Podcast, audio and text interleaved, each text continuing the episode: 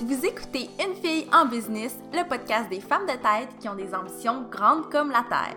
Je suis Mélissa Lévesque et c'est avec grand plaisir que je vous parle d'entrepreneuriat, de girl power et de motivation dans un nouvel épisode de podcast chaque semaine. J'espère vous inspirer et vous donner une foule d'outils pour propulser votre blog ou votre business sur le web.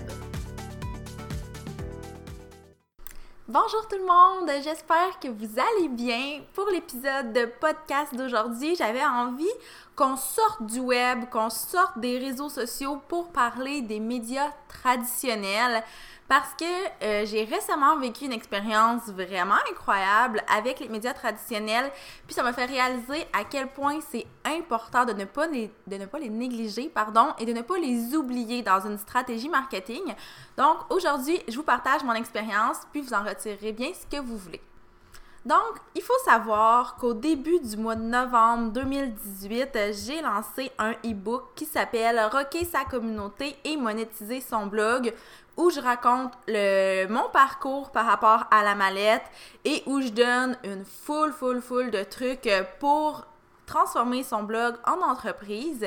Et pour le lancement de ce e-book-là, j'avais développé une stratégie euh, assez diversifiée. Donc oui, j'avais un aspect web, un aspect influenceur, mais j'ai aussi voulu travailler avec des médias traditionnels. Donc ce que j'ai fait, tout simplement, j'ai rédigé un communiqué de presse euh, où je présentais mon e-book, mais aussi où je misais beaucoup sur le fait que j'étais en région, mais que je travaillais avec des gens de partout à travers la province et même des gens qui sont sur d'autres continents.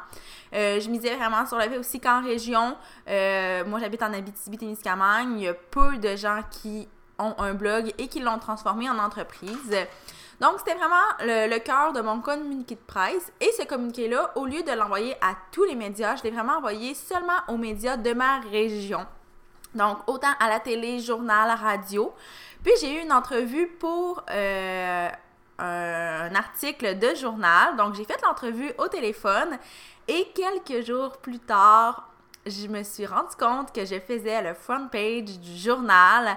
Donc, j'étais vraiment, vraiment très surprise et agréablement euh, satisfaite de cette surprise-là parce que euh, on m'avait pas dit que j'allais être à la une du journal. On m'avait pas dit à quel point l'article serait intéressant, à quel point euh, ça m'apporterait quelque chose aussi. Donc, grosso modo, ce que ça m'a apporté, ben, c'est beaucoup de choses. Puis, c'est la même chose pour tout le monde, à mon avis, c'est que les médias traditionnels, oui, permettent d'aller chercher un autre public parce que c'est vrai qu'il y a des gens qui consultent le journal ou qui écoutent la radio qui ne sont pas nécessairement sur les réseaux sociaux ou du moins qui sont sur les réseaux sociaux, mais ne consultent pas nécessairement le genre de contenu euh, justement promotionnel, éducatif que, par exemple, moi, je produis euh, sur mes plateformes. Donc, de les rejoindre par le journal, ça peut être une excellente façon.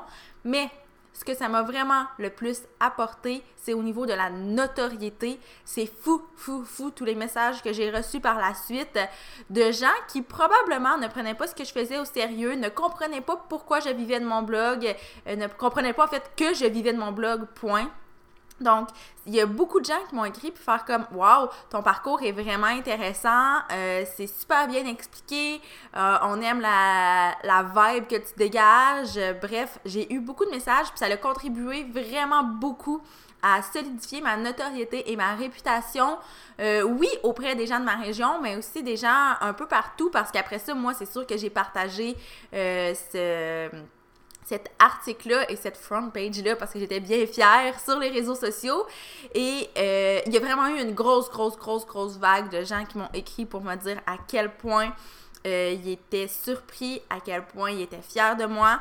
Puis, euh, ben oui, ça a apporté une certaine reconnaissance et j'étais bien heureuse de ça, mais c'est surtout au niveau de la notoriété que ça m'a apporté. Et maintenant, j'ai remarqué que quand on parle de blog dans ma région, c'est déjà plus simple de comprendre ce que c'est.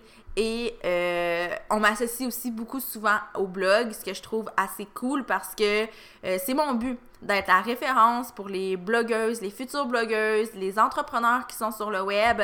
Donc, j'étais tellement contente de ça, tellement satisfaite et ça l'a vraiment prouvé que les médias traditionnels ne sont pas morts, sont encore pertinents, faut juste trouver une nouvelle façon de les utiliser. Puis c'est ce que je vous encourage à faire. En fait, si vous avez un lancement de produit, un lancement d'entreprise, un événement, ou que vous avez tout simplement envie de souligner votre travail dans les médias euh, locaux ou pas locaux non plus, c'est pas obligé d'être ciblé comme je l'ai fait. Mais prenez le temps d'écrire un communiqué de presse, c'est super simple. Envoyez-le à, quelques médias bien ciblés. Puis vous n'arrivez rien à perdre à faire ça et ça peut vraiment avoir des très belles répercussions sur toute votre business. Alors, je vous encourage vraiment à prendre quelques minutes pour rédiger un communiqué de presse. Si jamais vous avez des questions par rapport à ça, je ne suis vraiment pas la pro des communiqués de presse, mais c'est sûr que j'ai eu la chance d'en écrire plusieurs pour moi, pour des clientes. J'ai eu la chance d'apprendre un peu euh, comment ça fonctionne en travaillant du côté média. Donc, je peux peut-être vous guider un petit peu, puis ça va me faire plaisir de vous aider à rayonner dans des médias qui sont plus traditionnels. Donc sur ce, c'était un très court épisode, mais j'espère que vous avez apprécié et je vous dis à la semaine prochaine pour un autre épisode de podcast.